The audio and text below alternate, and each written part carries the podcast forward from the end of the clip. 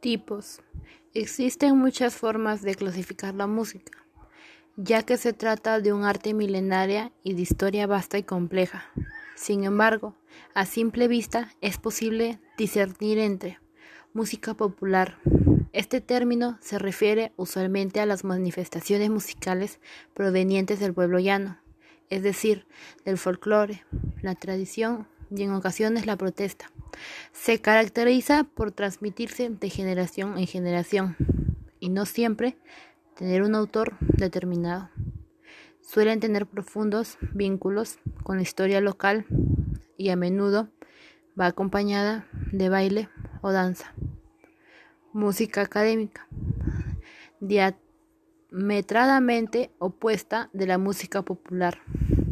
La música académica o clásica es la proveniente de una tradición cultural más ilícita, europea y clasicista, ya sea que provenga de los grandes compositores medievales o bien de los estudiosos y compositores vanguardistas de la música. No siempre tienen un gran público, pero sí una importante valoración dentro de la cultura. Música comercial. Se llama así a la música consumida por el gran público de manera recreativa y que impulsa mayormente la industria discográfica o musical del mundo entero. Abarca diversos géneros y por lo general es tenida en poca estima por la academia, aunque dichos criterios del elitismo musical siempre son cuestionables. Música ceremonial.